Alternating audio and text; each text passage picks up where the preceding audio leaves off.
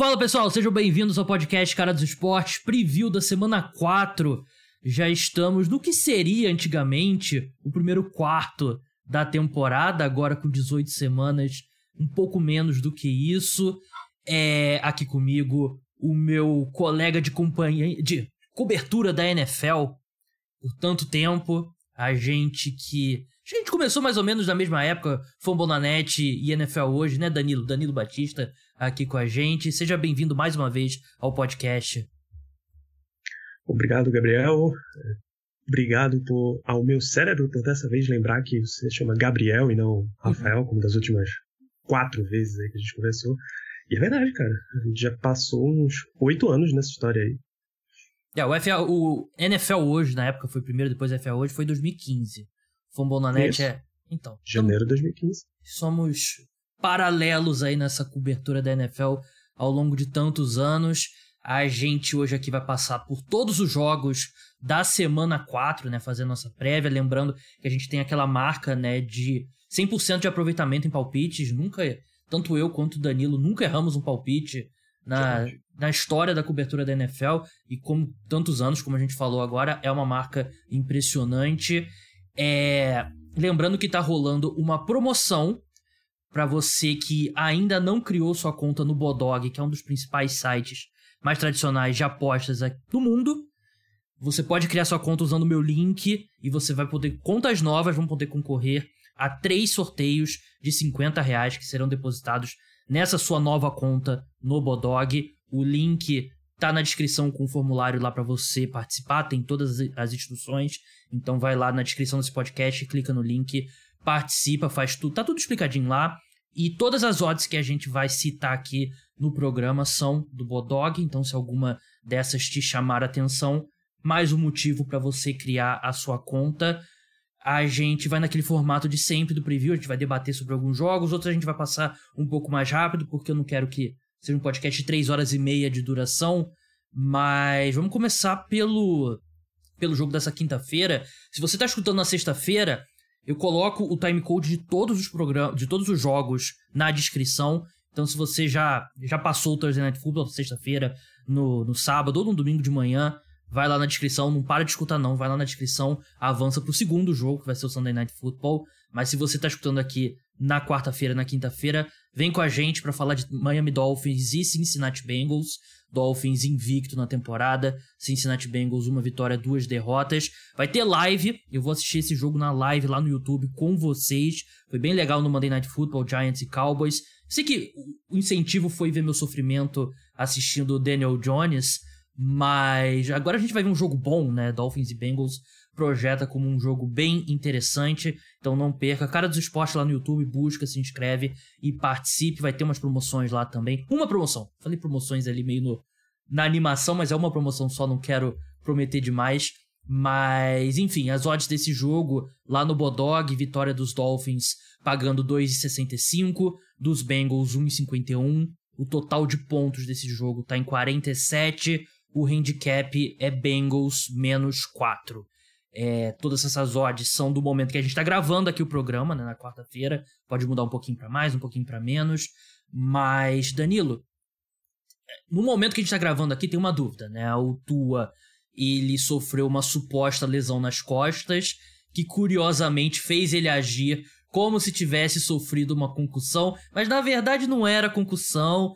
Tem, não tem por que duvidar do Mike McDaniel. É, então a gente pode ter Terry Bridgewater em campo nessa quinta-feira. A pergunta que eu te faço é: faria muita diferença para esse ataque do Miami Dolphins ter Tua Tagovailoa ou Terry Bridgewater? Olha, o anímico faz total diferença. Né? Você tá com um quarterback com a mão quente uhum. e você de repente tem que substituir por um reserva e que é um reserva que não tem a melhor das imagens na liga. Ou seja, ele tem uma imagem de reserva mesmo. Ele já adquiriu seu status permanente de reserva. Faz diferença. Faz diferença no pensamento. Você saber que tem um cara lá que tem um nível mais abaixo. Faz diferença de braço, né?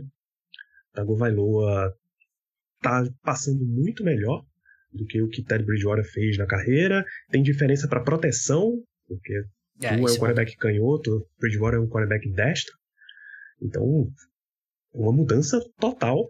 É, se não fosse uma coisa tão rara achar quarterbacks canhotos, diria que seria sensato até para Miami achar um outro canhoto para ser uma reserva para não mudar tanto assim o esquema. Você viu o Mas... vídeo do o vídeo invertido do Tua passando com a mão direita? Cara, eu vi.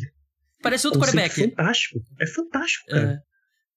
Parece outro é. quarterback mesmo. Parece assim, parece melhor, né? Fica mais o que a gente tá acostumado a ver, né?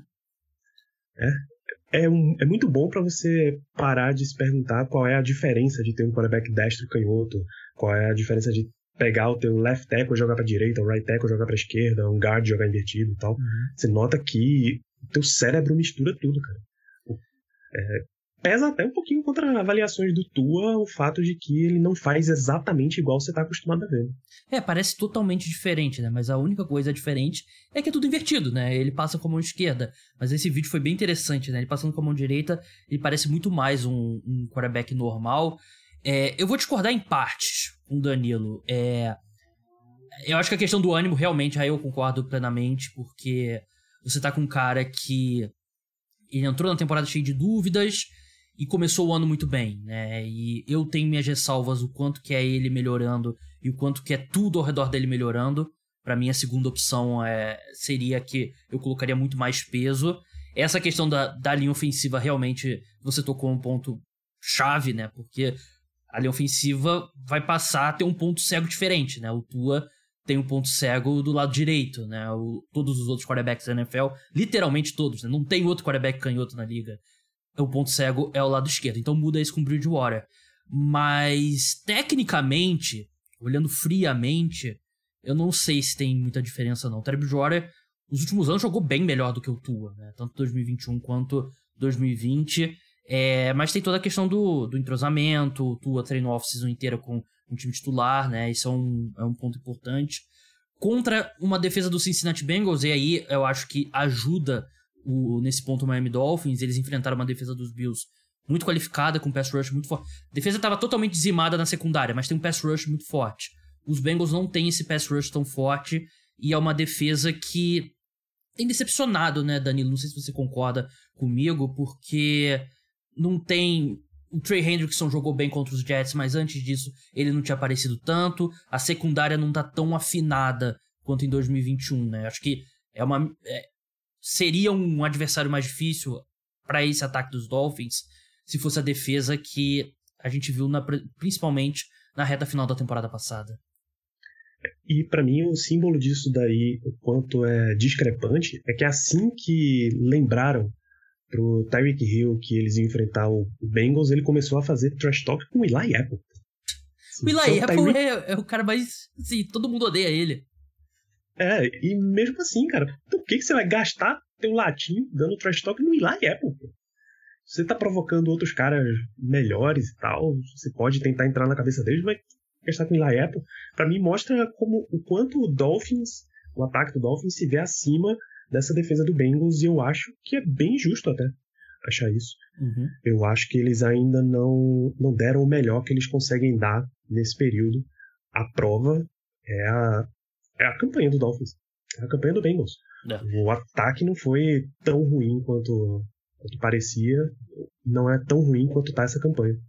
É, invertendo o lado do campo, né, esse ataque do Cincinnati Bengals contra a defesa do, do Miami Dolphins, já dá para chamar de. Assim, o Bengals inteiro tem sido uma decepção. E eu, me parece que isso tá ofuscando um pouco.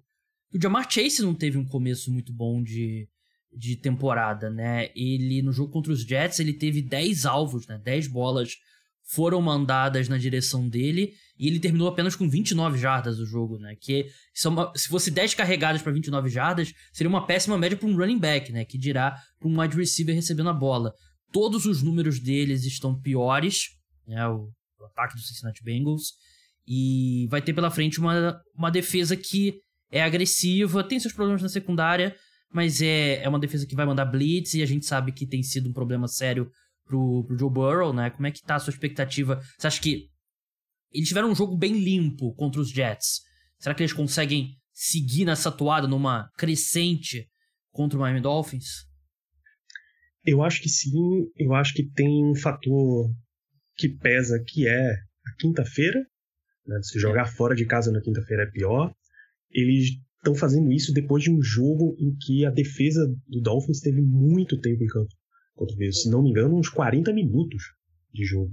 Sendo que a média ali é uns 25, 26, se dá uma distribuída quase que igual dos dois times.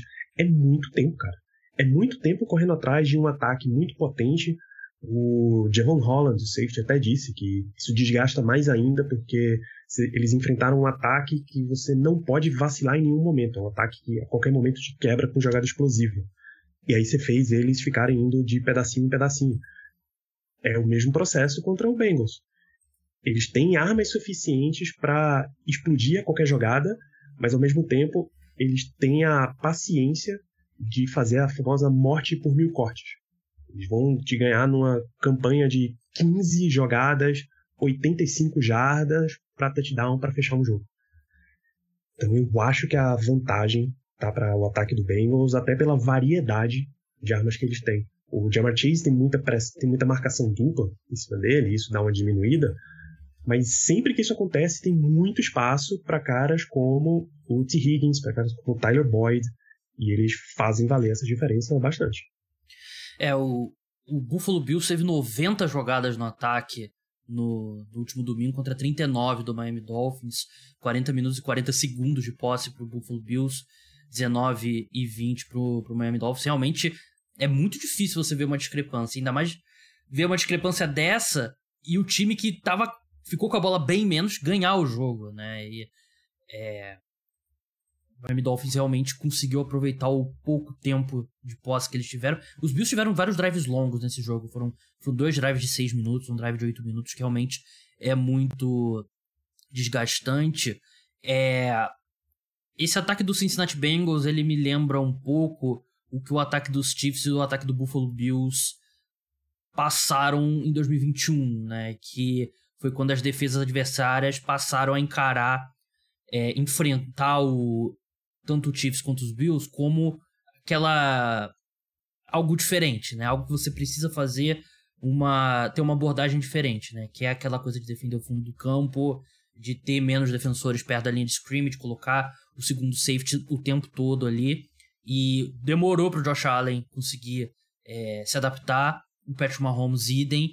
E o Joe Burrow tá demorando também, né? E o Joe Burrow tem o agravante de que é, tem aquela combinação tripla, que a linha ofensiva dos Bengals não é boa, o Joe Burrow é um quarterback que segura muita bola, e o esquema não é dos melhores com o Zach Taylor, né? Então, você junta tudo isso, por isso que o Joe Burrow é o quarterback mais sacado da liga, né? Não é só porque a linha ofensiva é muito ruim.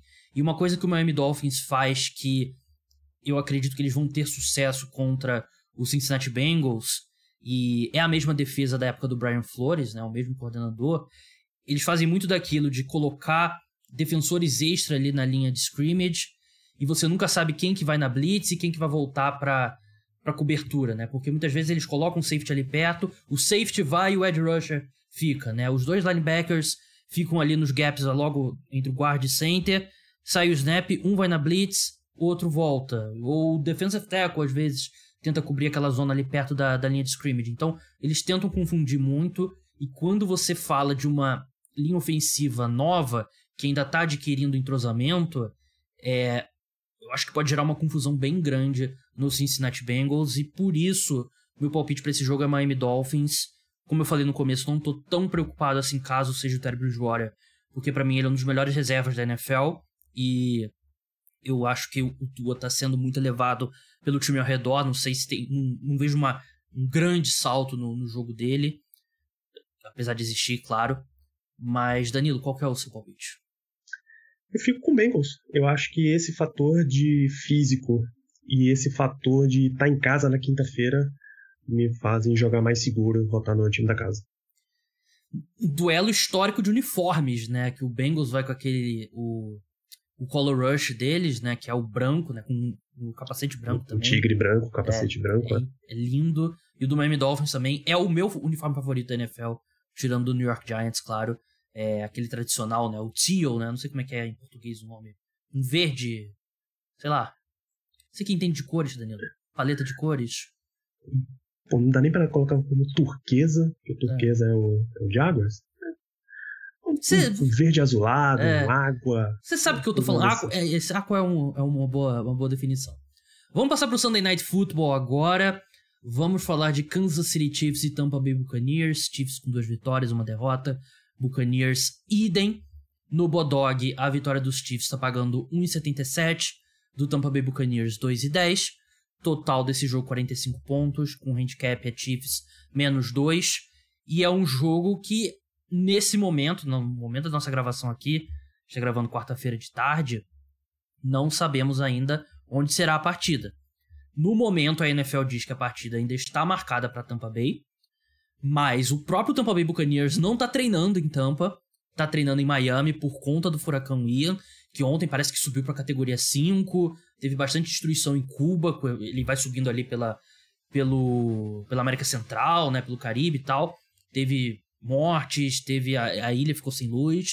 Ele tá chegando na Flórida e caso a partida não possa ser jogada em Tampa, o jogo vai para Minnesota, porque os Vikings estão é, em Londres nessa semana, vão jogar contra o Saints, até no estádio do Tottenham, inclusive, mas tem essa indefinição aí no momento. Eu só não entendo muito a lógica do Tampa Bay Buccaneers, né? Porque, ah, Tampa Bay pode estar na, na linha do furacão, vamos mudar de cidade. Eles vão para Miami, que não é, assim, é no mesmo estado.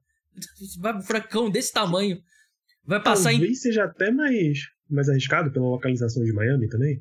Aí eu não sei, assim, sei que são duas cidades do mesmo estado, então vai passar e vai destruir Tampa e Miami vai estar de boas. Aí eu não, não entendo muito bem o que que. Qual a lógica disso? Deve ter alguma, claro, eles não inventaram isso do nada. Mas enfim, é, pode ser que seja um jogo em campo neutro, Danilo. Quanto que muda a sua percepção caso seja lá no estádio dos Vikings esse jogo? Estádio fechado? particularmente não muito pelos dois times que são, né?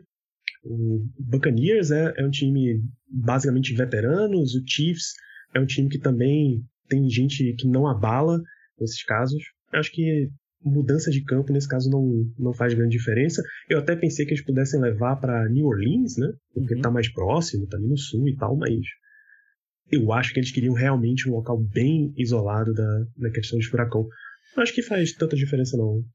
É, porque é, é no sul, né? Então eles querem sair totalmente do sul, aí bota num lugar neutro também, que também tem. Acho que questão de, ah, vai mudar pro lugar que é mais perto da torcida dos Chiefs, né? Então você bota lá pra Minnesota, que é longe para os dois times, mas. Kansas City Chiefs vindo de um jogo muito maluco contra o Indianapolis Colts, né? Um jogo que eles não jogaram bem, mas ainda assim tiveram vários fatores para o Indianapolis Colts conseguir a partida. Não foi uma grande atuação dos Colts no ataque, né? E eu até tava vendo um número interessante. O, foi a maior diferença em EPA por jogada, é uma estatística avançada, que maior diferença em favor do time que perdeu um jogo na, na NFL nos últimos 15 anos. Então, os Chiefs produziram bem mais do que os Colts, e os Colts ainda assim saíram com a, com a vitória. Para mim é, um, é o famoso jogo que você se ainda existissem fitas, é aquele jogo para você destruir a fita e esquecer. Mas tem algumas coisas que dá para você falar, né? Por exemplo, aquele jogo contra os Cardinals parecia que o Tarek Hill não faria falta. Jogo contra os Chargers, você começa a falar assim, pô, cara aqui pra esticar o campo, cairia bem, hein? E o jogo contra os Colts, aí você começa a sentir muita falta do talento do, do Tarek Hill, né? Você, eu gosto do que eles fizeram no agregado, mas ainda não é o, o mesmo encaixe, né? O Juju Smith-Schuster, o Sky Moore e, enfim, o Marquez Valdes-Scantling tem aparecido pouco. E vão ter pela frente uma defesa muito boa. Talvez a melhor defesa da NFL nesse início de temporada, né, Danilo? Realmente, é, tentar substituir aquele princípio Moneyball, né? Se você não pode trazer um outro cara que tenha a mesma produção, você tenta espalhar a produção dele pode ser interessante, mas um dos grandes aspectos que te dava o Tyreek Hill, você piorou muito, né? Você uhum. querer comparar o Tyreek Hill em profundidade com o Marquês Valdez Scantling é sacanagem. Não tem a menor condição. Se você redistribuir esse teu jogo para mais jogadas curtas e avanços curtos, aí você tem boas condições, mas na bola longa não tem como. É, e é boa essa defesa do Bucks mesmo, eles conseguiram adaptar a substituição de veteranos, né? Jason Pierre-Paul substituiu tranquilo e um técnico que está mais focado em defesa, né? Sai o Bruce Arians entre o Todd Bowles. Eu acho que dá para ter um bom jogo, sim. Um bom ponto até pro Bucks. Sim, eu acho que é uma secundária que tá jogando muito bem, uma secundária profunda, né? Então eles vão conseguir desacelerar, né? A questão sempre é no meio do campo ali, o Travis Kelsey. Tem uma dupla qualificada de linebackers, né? Lavonta David e o, e o Devin White, mas ainda assim sempre é uma tarefa muito grande. E do lado do Tom Brady, né? Do ataque do, do Tampa Bay Buccaneers, retorno do Mike Evans, né? Ele estava suspenso na última partida, já vai fazer uma diferença enorme, né? Porque é um corpo de wide receivers dizimado no momento, né? O Julio Jones é dúvida para o jogo do, do domingo, né? E parece que a lesão dele é mais séria do que se esperava inicialmente. Que é a história da vida do Julio Jones, né? De uns 5, 6 anos para cá. Chris Godwin também é dúvida, né? Ele sofreu uma lesão ali no, no posterior da coxa. Eles tiraram lá o, o Cole Beasley da fila do INSS. Ele até apareceu um pouquinho ali é, no jogo. No início do jogo contra os Packers. Mas também, assim, o Mike Evans, claro, ajuda muito o retorno. Mas é uma defesa dos Chiefs muito melhor do que a gente tá esperado no início do, tem esperado no início do ano, né? Porque é, uma, é um time que sempre começa mal defensivamente e vai melhorando ao longo do ano. Esse ano, não sei se você vai concordar comigo, Danilo, parece que eles partem de um ponto bem maior, né? Até que enfim, né? É. Até que enfim o Spanolo mudou a abordagem de, pô, por que não já começar com o pé no acelerador. Eu acho que é muito injeção de talento, né? O Karlaft estreando bem e tal. O Frank Clark tá jogando melhor do que ele vinha jogando. Secundária mais profunda. É, ajuda muito você já começar com esse setor de defesa, principalmente porque o ataque ia ter muito mais mudança, né? Sim. Você dá uma compensada no nível, melhorando a tua defesa. Então, sim, eu acho que eles têm. Eu acho que, inclusive, que ao contrário do que você espera para um jogo com o Pat Mahomes do lado, um Tom Brady do outro, esse tem um, uma cara de um jogo que as defesas vão fazer muito mais diferença do que os ataques. Esse tá mais para aquele duelo de 21, 17, 25, um pouquinho, do que aqueles 38, 42 que a gente costuma ver com, com ataques explosivos. É, até o total aqui no Bodog, né, traduz isso, 45 pontos apenas, né, o Buccaneers é um time que vem tendo muita dificuldade para para pontuar, né? É um time que vem sentindo falta do Gronk também ali no, no, interior, né? Porque você pede o Chris Godwin, que é um cara que é, trabalha muito pelo interior do, do campo, né? O Gronk, idem, e é difícil você substituir essa, essa presença dos dois. Eu vou de Kansas City Chiefs aqui, mesmo se o jogo foi em Tampa, se o jogo foi em Minnesota, é, eu me sinto um pouco melhor até, porque o Mahomes em estádio fechado costuma ir muito bem. E qual é o seu palpite, Danilo? Tô com o Chiefs também. Eu acho que esse é um time que consegue passar pelas adversidades dessa semana melhor do que o Bucks. Vamos passar para um jogo do domingo às duas da tarde, o Buffalo Bills contra o Baltimore Ravens, lá no Bodog. O jogo é em Baltimore. Lá no Bodog, a vitória dos Bills está pagando 1,54, dos Ravens 2,60, total 51,5. Handicap Bills menos 3,5 é um time que é, é um confronto entre dois times que normalmente a gente pensa em boas defesas, né? Mas o Baltimore Ravens, a defesa começou tão mal quanto terminou a temporada passada, mesmo com o retorno de muitos jogadores, e o Buffalo Bills, literalmente, eles estão puxando o cara da rua ali para jogar de cornerback. Aquela coisa, se você tem um RG e passar na frente do CT dos Bills, parabéns, você vai ser o titular na posição de cornerback, né? Porque eles perderam o Micah Hyde pela temporada. O Jordan Poyer é dúvida. Trey Davis White ainda não vai retornar. O Christian Benford quebrou a mão, deve demorar a voltar. O Dan Jackson, que teve aquela lesão feia no, no pescoço, treinou nessa quarta-feira, né, que é um ponto positivo, mas duvido que ele vai ter muitos snaps em campo, se é que ele vai estar ativo para o jogo do domingo. E vai ser, me parece, aquele clássico shootout, Danilo, porque são dois ataques aéreos muito potentes, liderados por dois dos favoritos para MVP nesse início de, de temporada. Com certeza. Só de você pegar o Lamar Jackson em uma temporada de fúria, né, porque afinal ele está em, em, ano de contrato, Uhum. Ele tentou, durante toda a off-season, assinar um novo contrato, não deram.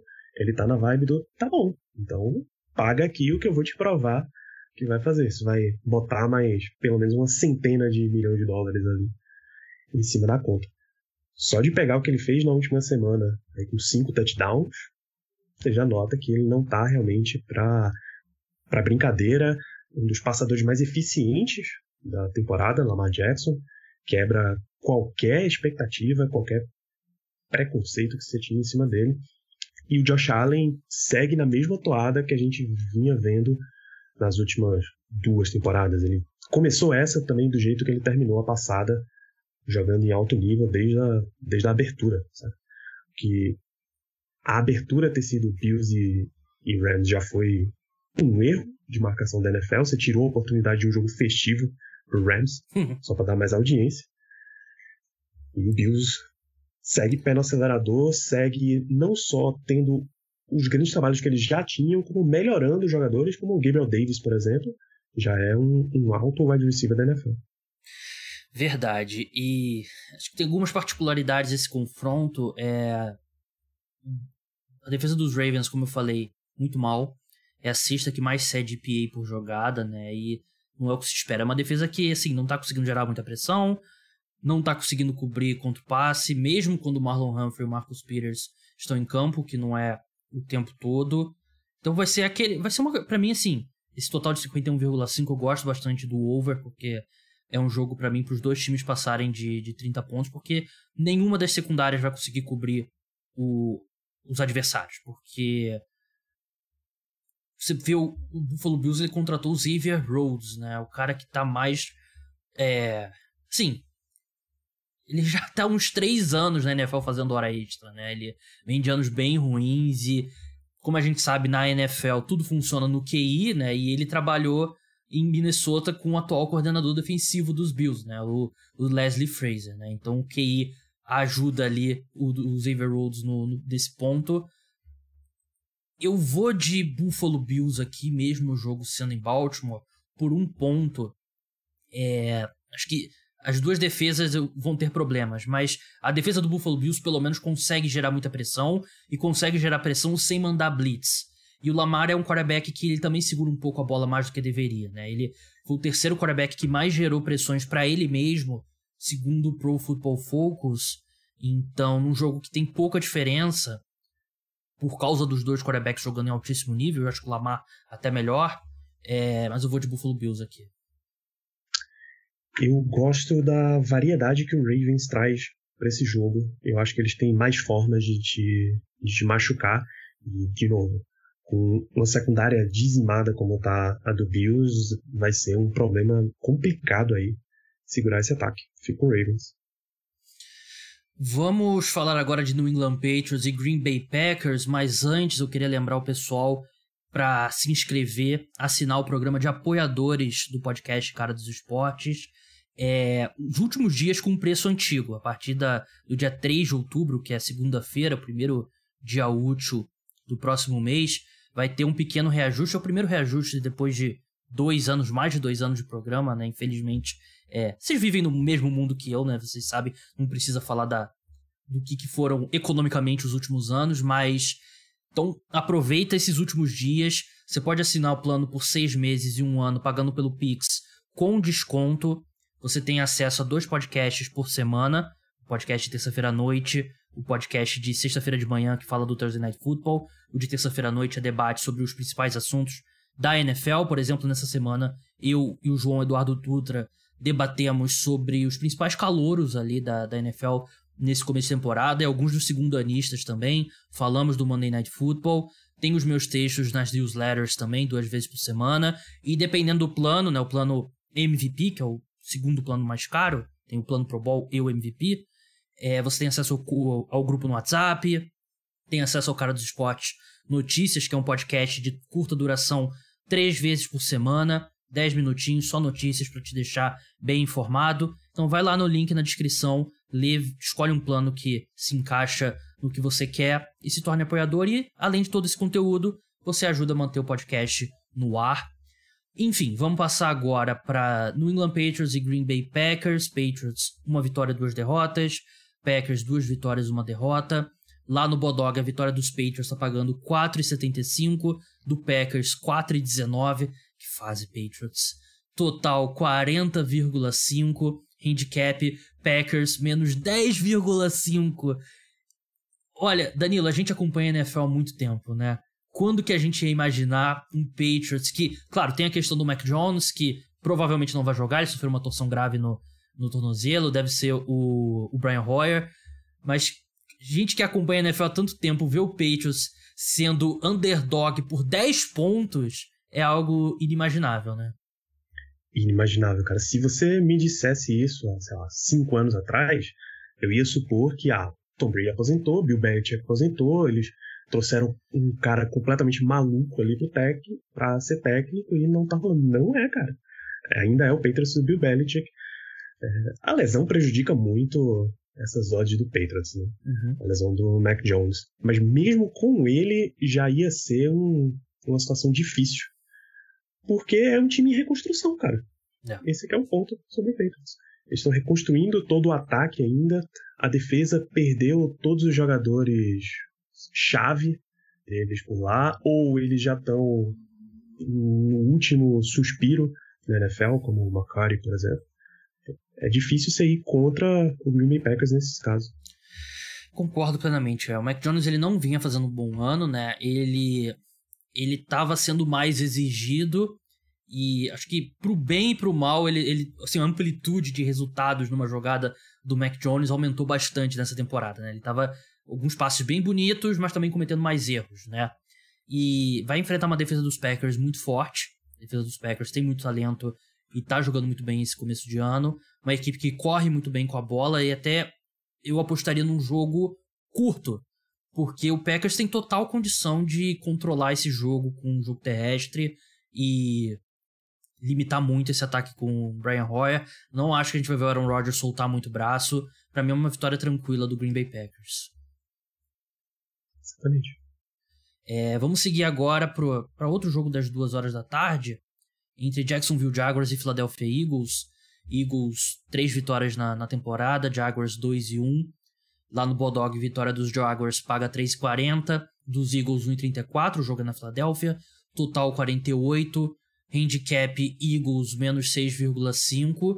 Dois times que são duas das principais histórias né, da, da temporada. O Philadelphia Eagles largando e já se posicionando como grande favorito para ter a seed número 1 um da NFC, até porque o calendário deles é bem tranquilo até o resto da temporada. O time está jogando muito bem, jogando de uma forma muito dominante no ataque. E o Jacksonville Jaguars, a gente está vendo o Trevor Lawrence, enfim, né? A segunda temporada de calor dele é um time que está surpreendendo muito positivamente.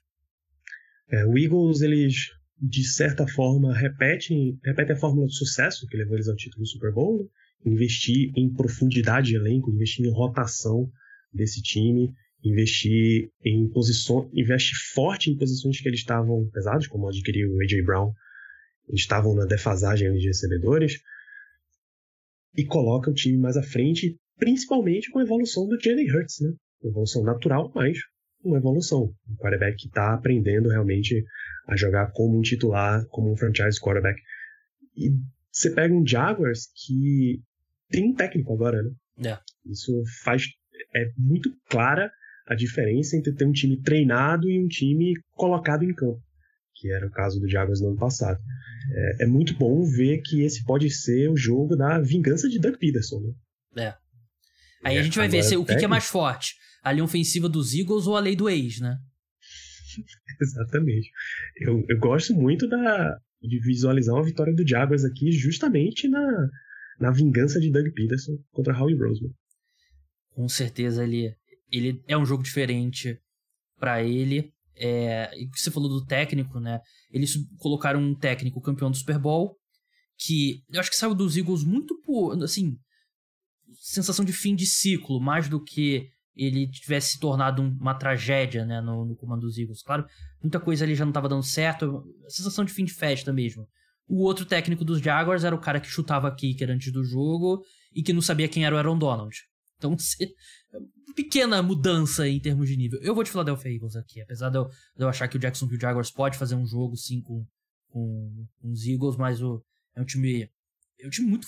É como você falou, é muito profundo em todos os setores do Philadelphia Eagles, né? Eles, ah, eles é, conseguiram trazer reforços em dois setores que eles precisavam, que era secundário e wide receiver, né? E agora é difícil ver um buraco nesse, nesse elenco. Vamos passar para a segunda parte do programa, né? Agora Danilo vai falar de um jogo, eu vou falar do outro, e a gente vai passar por todas as partidas dessa semana 4. Danilo, vamos começar pelo Monday Night Football. Eu não sei com que cara a NFL vai colocar na nossa televisão São Francisco 49ers depois do que aconteceu no último Sunday Night Football, jogo contra o Los Angeles Rams em São Francisco. Vitória dos Rams tá pagando 2,15, vitória dos 49ers 1,74, total 42 pontos, handicap 49ers menos 2. 49ers ainda é favorito nesse jogo, que eles não terão Trent Williams. E, assim, se você trabalhasse para, vamos supor, pra ESPN, você tem que, pô, vamos vender aqui, tem que fazer uma propaganda para vender esse jogo. O que, que você faria, Danilo? Vende as duas defesas, né? Você vai vender o Aaron Donald para um lado, você vende o Nick Bosa para o outro e você faz um grande. Mas a gente sabe que na hora de fazer o cartazinho lá, você coloca quarterback, né? É. Você vai pôr o Matthew Stafford, você vai pôr o Jimmy Dick. O mundo colocou ele, ele tal qual Thanos, é inevitável, né? O mundo colocou ele, rodou, rodou e você voltou para ele. E difícil, cara. Difícil ver mais um prime time com esse ataque de Jimmy Garoppolo, mesmo sendo Kyle Shanahan e as maluquices que ele fazia. Eu gosto muito mais do Rams ganhando essa partida. Embora eu não sei se a NFC West ainda tem aquele roteiro de um ciclo de técnicos e um tem exatamente a chave para ganhar do outro. Eu acho que normalmente o Niners tinha as vantagens em cima do Rams, mas eu vou ficar com Los Angeles nisso aqui. É, concordo. Por mais que o começo dos Rams seja muito ruim, é... eles têm muito mais talento no ataque nesse momento que o 49ers. É... Vamos passar agora para o jogo de 10h30, né? 10h30 da manhã, no domingo, lá em Londres, no estádio do maior time da cidade, que é o Tottenham Hotspur. É... Quem tá vendo no vídeo deve. Onde é que tá o cartazinho do, do Henry? Ó, tá ali. Então, tem a rivalidade aqui. Nem come... Vai ter Tottenham e Arsenal né? no, no sábado, a gente podia ter feito uma aposta, mas enfim, agora ficou para trás. É... Confiança não tá em alta. Começou bem o ano. Enfim, não é futebol, futebol americano. 10 e meia, Vikings e Saints, o jogo no estádio do Tottenham. Vitória 1,69 para Vikings, 2,25 para Saints. Total 42,5. Handicap Vikings menos 3. É... James Winston não treinou nessa manhã lá em Londres, o que leva a crer que a chance de ver Andy Dalton em campo aumenta, né? E claro que tem relação com o James Winston estar jogando mal, e o fato dele estar jogando mal tem muita relação também com o fato dele ter quatro fraturas nas costas, né? Que não é nada simples. E o James Winston, claro, tem seus, tem seus problemas, né? A gente sabe muito bem disso, mas isso, essa questão física contribui muito negativamente para o desempenho dele, né? Então, pode ser mesmo a hora da gente colocar o Andy Dalton, que não vai encher o, os olhos de ninguém, mas tem talento nesse ataque do Saints ali para você adotar uma uma postura um pouco mais conservadora, né? Colocar a bola na mão do, do Chris Olave, do, do Michael Thomas, do Jarvis Landry, do, do Alvin Kamara, do Tyson Hill, né? Tyson Hill que treinou também com o time, né? Então eu falei Andy Dalton, pode ser que a gente veja Tyson Hill mesmo, como quarterback do New Orleans Saints, ele que tinha toda aquela história, não, vou jogar de Tyrande esse ano e tal, não sei o que, nova posição, e aí a gente tá vendo ele ser usado da mesma forma, como sempre.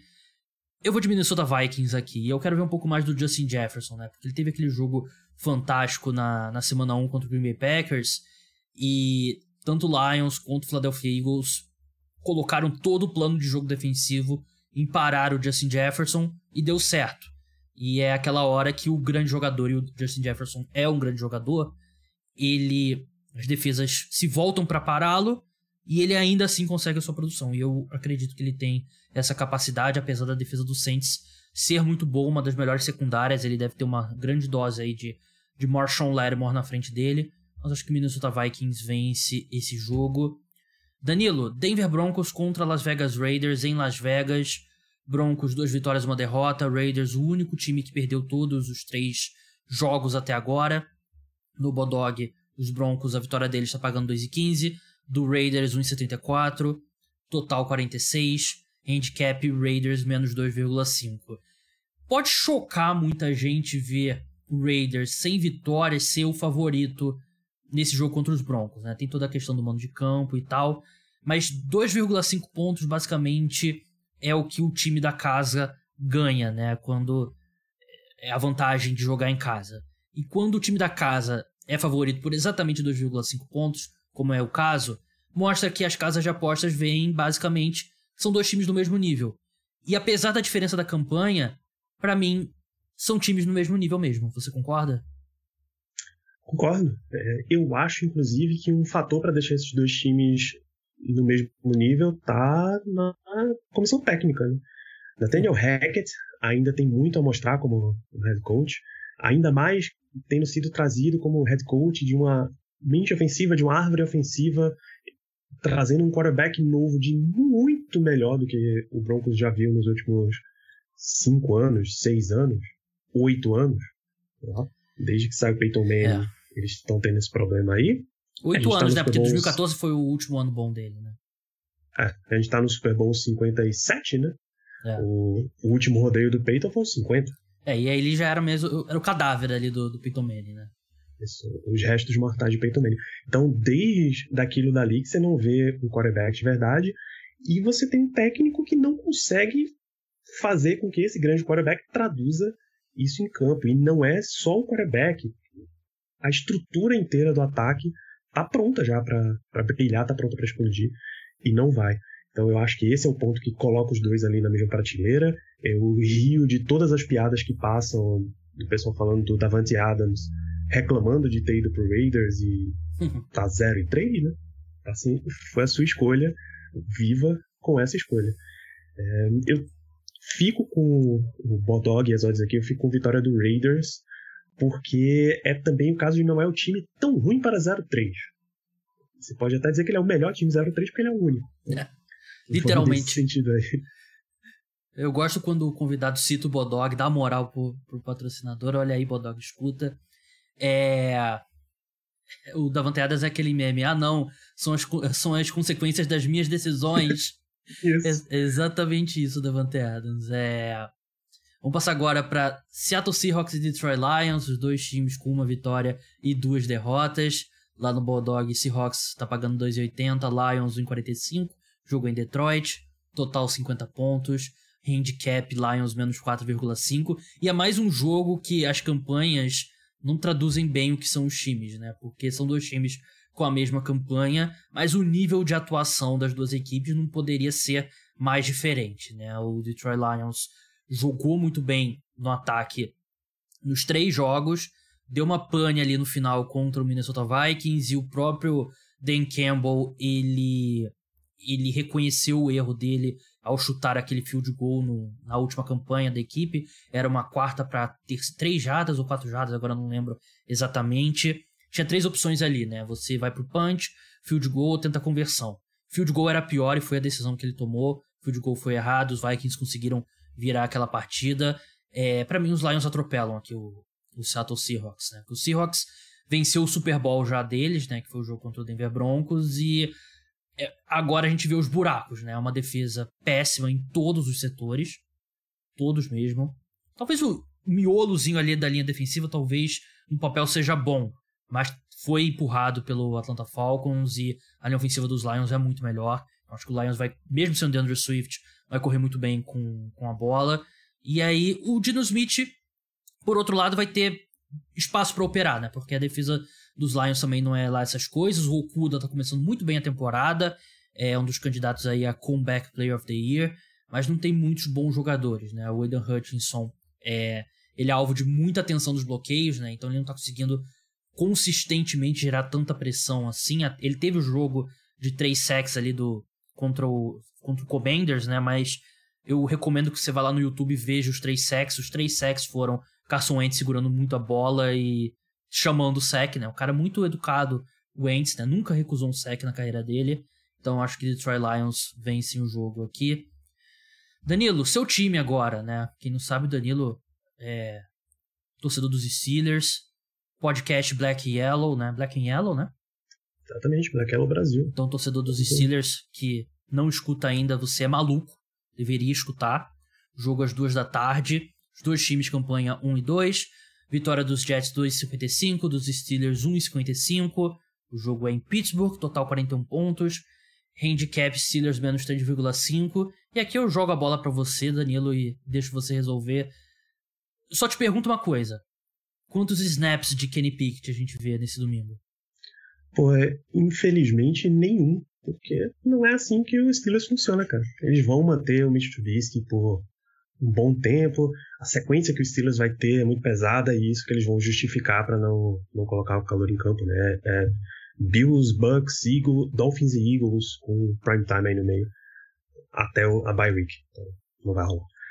Então a gente vai ver Mitch Trubisky novamente em campo. Eu recomendo que se você não é torcedor de Jets e Steelers, você nem liga nesse jogo, cara.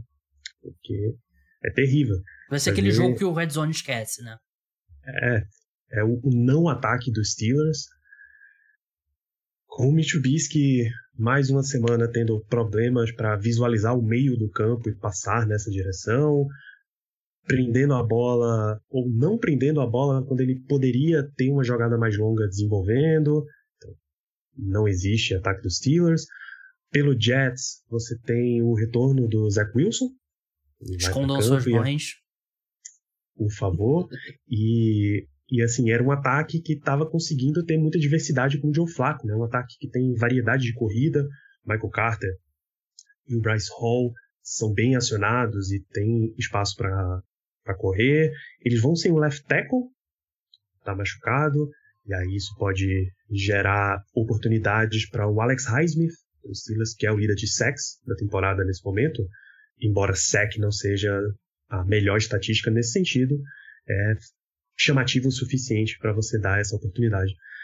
Então, você tem o melhor setor do Jets, por exemplo, é a defesa, a secundária deles foi bem reforçada, a linha defensiva funciona bem, mas o ataque dos Steelers pode não ser um pode não dar trabalho suficiente. Então, é, é um joguinho bem ruinzinho de se assistir isso aqui. Eu tô com a eu tô com vitória de Steelers por muito pouco, cara. Tá mais na base da, da fé do que exatamente pelo desempenho em campo. É, o Zach, acho que uma coisa para o Zach Wilson, quarterback jovem, voltando, né, contra uma defesa dos Steelers que é, sem o TJ Watt tem, é muito mais limitada, né, mas ainda é uma defesa que pode tornar a vida do segundo anista ali um, um inferno. Vamos passar agora para Tennessee Titans e Indianapolis Colts. Titans, uma vitória, duas derrotas. Colts, uma vitória, um empate, uma derrota. O jogo é Indianápolis. Vitória dos Titans no Bodog tá pagando 2,50, dos Colts 1,57. Total 42,5. Handicap Colts menos 3. Eu já falei lá no início, né, que os Colts tiveram muita sorte para vencer o, o Kansas City Chiefs. Só que os Titans também tiveram bastante sorte para vencer o Las Vegas Raiders, né? Os Raiders tiveram oportunidades ali de voltar naquele jogo. E eles perderam um jogo que eles não deveriam ter perdido pro, pro New York Giants, né? Num field goal ali que não era curto, mas também é um field goal que um kicker profissional da NFL deveria fazer. Então, é, isso tudo aí mostra que a NFL tem muita coisa que a gente tá quebrando a cabeça aqui para analisar e tal, e muita coisa é, é sorte. É uma variávelzinha ali. O chute cara pega um milímetro para dentro, para fora da bola, entra ou não field goal, e a gente aqui quer encontrar motivos macros grandes por que, o time venceu ou não, né? O estarrecedor desse jogo é que o time que vencer estará empatado na liderança contra o Jacksonville Jaguars, caso os Jaguars percam pro, pro Philadelphia Eagles, né? Que não é o palpite do Danilo, é o meu palpite, mas é uma probabilidade bem grande. Eu vou aqui. Eu vou de Tennessee Titans. É, eu não gosto de nenhum desses dois times. É, eu gostava um pouco mais dos Colts antes de da, da temporada começar, mas é difícil apagar da memória o que eles fizeram nessas três primeiras semanas. Eu sei que não dá pra gente, a gente não deveria reagir muito ao que acontece em setembro, mas os Colts é, discutivelmente um dos piores times da NFL nas duas primeiras semanas. Defesa jogou um pouquinho melhor na, na última semana. O Tennessee Titans é Vocês não vão me ouvir falar isso muito, com muita frequência. Mas o Derrick Henry jogando melhor, né, na, na semana 3, né? Aparecendo mais o Derrick Henry. E eu acho que pode ser um fator. Os Colts não têm conseguido usar muito o Jonathan Taylor, até porque a linha ofensiva tem jogado muito mal. Então vou te dar esse Titans aqui. É, Danilo, Cleveland Browns contra Atlanta Falcons. Browns 2 e 1, Falcons 1 e 2. Jogo em Atlanta às 2 da tarde, horário de Brasília, claro. Vitória dos Browns está pagando 1,80, dos Falcons 2,05. Total desse jogo 50 pontos. Browns favoritos por 1,5 pontos. Qual a sua expectativa para essa partida? É, primeiro que um dos pontos que mais chama atenção para o Browns seria a linha defensiva deles, mas o Jadivian Clown teve problemas tá de saúde, está machucado. O reserva dele, o Winovich, também. Ele foi colocado na injury reserve na semana uhum. passada. O Miles Garrett teve um acidente de carro nessa semana. Capotou, né? É, não é que ele tenha uma lesão séria, mas ele teve umas luxações e tal. O que significa que não vai estar 100% para o jogo. Isso poderia dar uma chance para o adversário. Se esse adversário não fosse o Atlanta Falcons, né, cara? É, é, muito duro, cara, a vida do Atlanta Falcons. Você até vê brilhos. Drake London teve um brilho nessa semana. Tem talento no Kyle Pitts, por exemplo. Mas é difícil. A situação para o time de lá é um, é um time que não só está em reconstrução, ele está de novo na fase de destruição para começar a reconstruir. Está bem atrás do processo. E o Browns, com o quarterback que eles estão usando, o Jacob Brissett, ele é aquele reserva, mas que ele tem ousadia o suficiente para executar um plano projetado para um titular sabe? E com a ousadia dele em campo, com o esquema de corridas que o Browns executa muito bem, acho que é uma vantagem bem aberta assim para Cleveland. Eles perderem esse jogo mesmo em Atlanta é zebra. Com o Cleveland Browns. É, o Cleveland Browns ele pelo menos tem um, um jogo terrestre muito bom, né? Eles uma boa ofensiva, né? Eles partem de um, de um piso mais alto. É, vamos passar agora para Los Angeles Chargers e Houston Texans jogo das duas da tarde, em Houston. Chargers, é, uma vitória, duas derrotas. Texans, é, nenhuma vitória, duas derrotas, um empate. O vitória dos Chargers no Bodog tá pagando 1,43, dos Texans 2,90. Total desse jogo 44 pontos. Handicap Chargers menos 4,5. E para variar, Chargers um dos times com mais lesões nesse início de temporada em jogadores importantes, né? não sabe quando que o Joey Bosa vai retornar, quando que o JC Jackson vai retornar, já sabe quando que o Rashawn Slater vai retornar, o left tackle titular da equipe. É na temporada que vem. Então, são três caras muito importantes. O Justin Herbert lidando com a fratura na cartilagem da, da costela. Keenan Allen deve voltar, que é um ponto positivo, e por isso eu acho que os Chargers vencem esse jogo, mas não apostaria em 4,5 pontos. Só colocaria ali no uma combinada, talvez, as vitórias simples do Chargers, porque não dá para confiar muito. O Houston Texans é um time que tem muitas limitações, muitas limitações mesmo, e também não, não joga para maximizar suas chances de vencer a partida. Né? É um time que vai fazer ali, vai entrar no Masterchef e vai fazer um arroz com feijão ali apenas e vai tentar ganhar com arroz com feijão. Então acho que os Chargers vencem essa partida. Danilo, clássico de divisão. Washington Commanders contra Dallas Cowboys. Jogo às duas da tarde em Dallas. Vitória dos Commanders está pagando 2,45, dos Cowboys 1,58. Total 42,5. Handicap Cowboys menos 3. Ao que tudo indica, último jogo do Cooper Rush antes do retorno do Dak Prescott. Será que ele continua a sua campanha invicta? Então, era de se esperar que fosse interessante apostar que a sequência acaba, né? Que você deu muita sorte com um quarterback reserva aí, como o Cooper Rush, e que tá na hora de acabar isso. Mas você tem um Commanders do outro lado. A gente falou de Carson, falou de Carson Wentz nesse, nesse programa, e o quanto ele segura a bola muito mais do que deveria, e essa é uma característica de carreira uhum. do Carson Wentz, e o que o Cowboys está ganhando jogos com o seu sistema de pressão ao quarterback adversário. Micah Parsons continua em sua campanha para querer vo voltar às competições de jogador defensivo do ano. É difícil você não apostar no Dallas Cowboys para ganhar esse jogo de novo, cara. Mesmo com Cooper Rush como quarterback, a gente repete. Mesmo com, com eles tendo destruído o corpo de wide receivers, que era um ponto forte do Cowboys no ano passado. Então, é difícil apostar Dallas, mesmo você rir, e o pior de tudo, você acha que Dallas sai com a vitória, e você começa a rir lembrando que nesse final de semana o Jerry Jones deu entrevista falando que hum, não seria legal se o Cooper Rush jogasse mais uma partida excepcional e a gente começasse a ter dúvidas de quem uhum. deveria ser o titular. Cara, não é só o Jerry Jones para fazer isso, né? Ele... Precisou é. o Mike McCarthy de todas as pessoas vir dizer, não, gente, só loucura, não existe absolutamente nenhuma controvérsia de quarterback nesse time. É o Jerry Jones, né? Ele já nesse estágio da carreira dele, da, da vida dele, né? Tá já no, nos acréscimos, né? Ele quer se divertir. É, o Cooper Rush, ele garantiu basicamente a vida dele, né? Se ele não for um desastre aqui contra o Commanders, faz uns 5, 6 anos aí ganhando uns 2, 3 milhões por ano e torcer para não entrar em campo novamente, porque o problema desses quarterbacks reservas é quando eles entram em campo, né? Que aí mostra que eles não são bons. É, duas da tarde, Chicago Bears viaja até Nova York para enfrentar os Giants. Giants, duas vitórias uma derrota. Bears, um, duas vitórias uma derrota. Um desses dois times terá três vitórias e uma derrota saindo da semana 4, que é totalmente impensável. Por isso que eu acho que vai ser um empate aqui. É...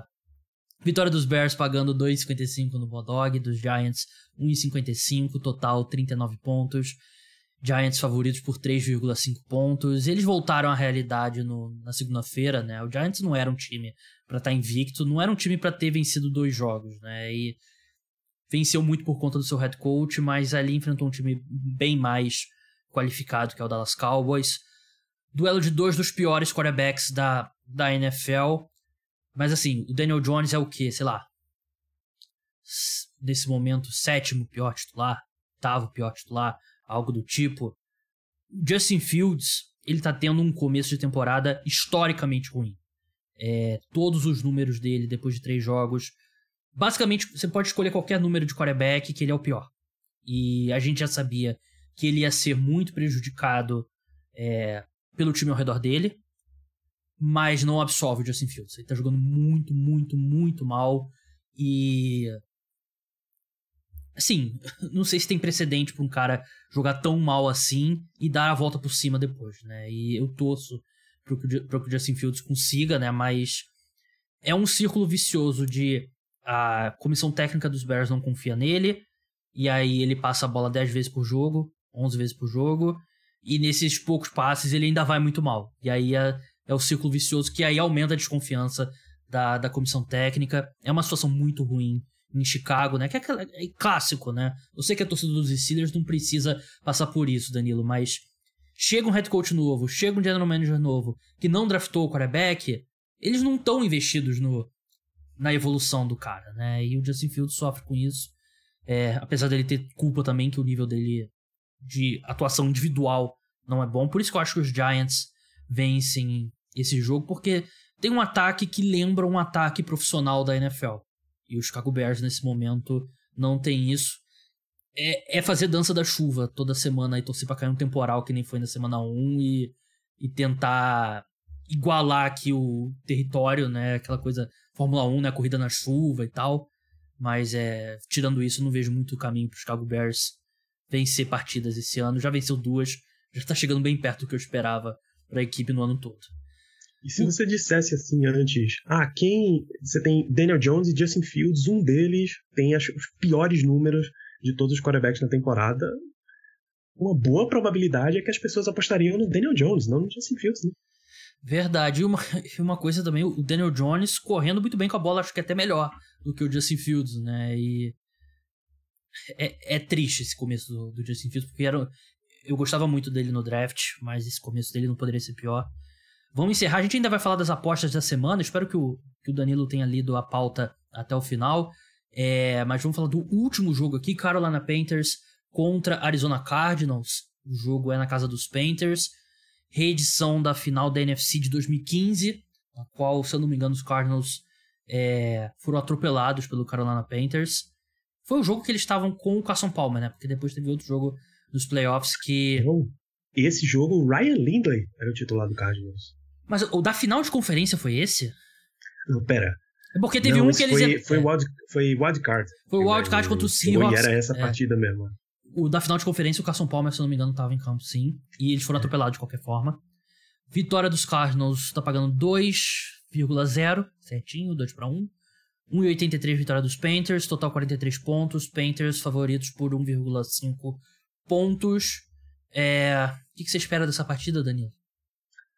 Bom, primeiro eu espero o Kyler Murray focado de volta, né? Já que já passou o final de semana do beta do Call of Duty. a campanha dele, quando tem qualquer evento do Call of Duty, é, é. terrível e o, o, Big Data da NFL tá de parabéns aí quem detectou essa situação. E aí, quando você tem seu quarterback de volta no jogo, você espera coisas muito melhores de um ataque que é tido como tão potente, né? Um ataque que tem altos investimentos para ser potente. Eu acho que é essa que tá a vantagem do Cardinals até em cima do Panthers, que o nobre guerreiro Baker Mayfield tem, uma, tem alguma chance na partida, mas não me, não me agrada tanto quanto botar no Cardinals isso aqui não. É, não, não é um jogo que eu vou estar tá correndo para assistir na segunda-feira no, no, condensado, vamos, vamos, deixar dessa forma. Apostas da semana, Danilo. É, deixa eu ver, eu não lembro meu recorde na semana passada. Eu tava cinco, cinco acertos e uma um erro nas duas primeiras semanas. Deixa eu conferir aqui o da, da semana 3, como é que foi. Eu, eu tenho certeza que um eu errei. Ah, Chiefs menos 7 eu errei. Botei vitória do Falcons e over de pontos do Falcons e Seahawks. Então, mais uma semana aí de 2 e 1. Um. Então, 3, 7 acertos e 2 erros. Então, vou deixar o meu shape falar por mim. É, Danilo, é, eu me sinto eu sinto aquele meme do Hello Fellow Kids usando essas gírias é, com 31 anos na cara. Mas vitória, Danilo, vitória simples. Qual que é a sua? Ah, fico com o Rams no Monday Night Football. Até com 2,15. Paga, paga interessante. A minha vitória é do Raiders contra o Denver Broncos, pagando 1,74. É, eu não vou naquela porque o Caio, que normalmente faz o preview aqui comigo, ele fez os últimos, ele sempre vai naquela, pô, tá pagando 1,20, né? Aí o cara, pô, sem nenhum.